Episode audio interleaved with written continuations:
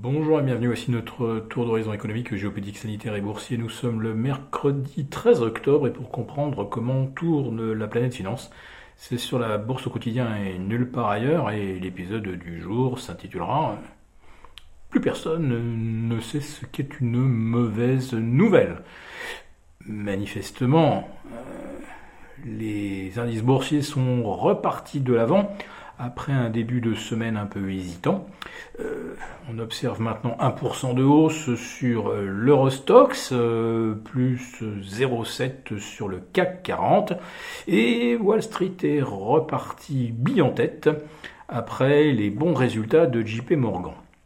Mais ce n'est pas de cela dont je voulais vous entretenir, et le titre euh, est assez évocateur. On ne sait plus ce que c'est qu'une mauvaise nouvelle, puisque ce matin, on a découvert une nette contraction de l'activité industrielle euh, en Europe. on est en recul de moins 1,6%, après plus 1,4% au mois de juillet. Et sur un an, la production ralentit de plus 6,2 à plus 5,4%. Alors bien sûr, on nous cite les pénuries. En fait, c'est une thématique qui tourne en boucle depuis le début de l'année. Et comme vous avez pu le constater, ça n'a pas empêché les indices boursiers de gagner 20%. Ces pénuries finissent par avoir des effets inflationnistes. On le, on le constate et on en a la confirmation aujourd'hui avec les chiffres euh, de l'inflation aux États-Unis, hein, le CPI, euh, en hausse de 0,4% au mois de septembre. Euh, le rythme annuel s'établit à 5,4%.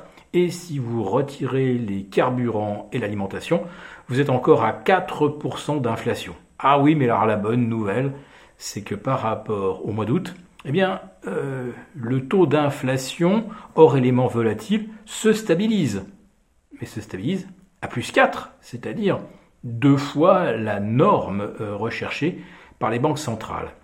Alors on nous dit que l'inflation sera transitoire, vous avez même euh, une certaine Cathy Wood Dark Capital, qui est une permabule, euh, on va dire, impénitente, eh bien, elle, elle estime que euh, ces pénuries vont, emmener, vont entraîner une transformation euh, dont les économies n'auront que des raisons de se féliciter. Et ça débouchera sur encore plus de croissance.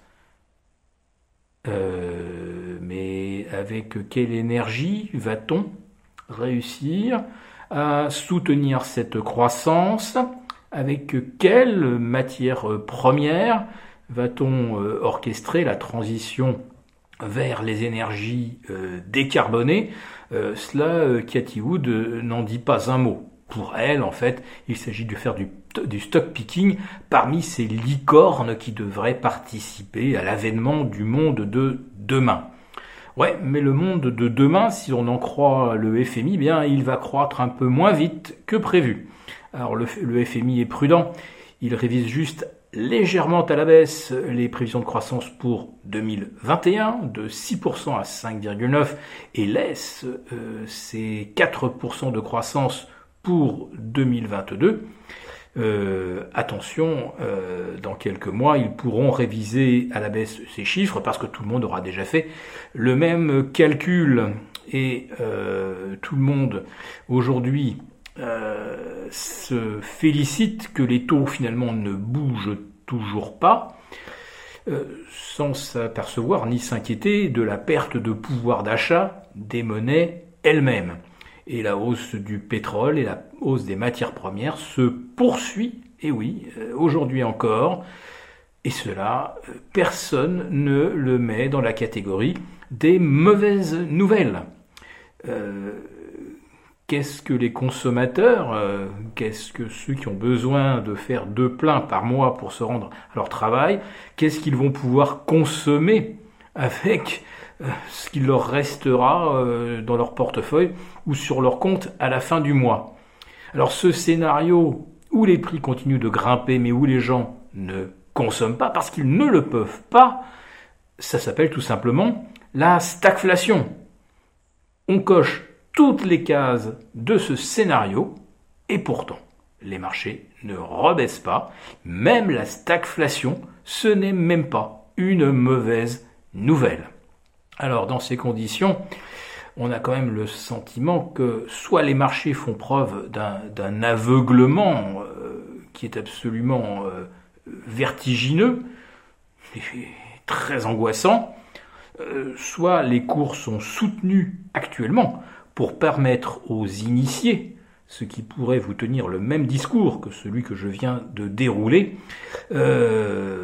les cours sont soutenus pour permettre aux initiés de sortir alors une petite partie de leur fortune, car vous le savez aujourd'hui 300 milliardaires possèdent plus que la moitié de la richesse planétaire, mais bon, s'ils peuvent déjà euh, sortir 3 400 euh, milliards, ce sera toujours ça de fait pour venir ensuite racheter le marché beaucoup plus bas.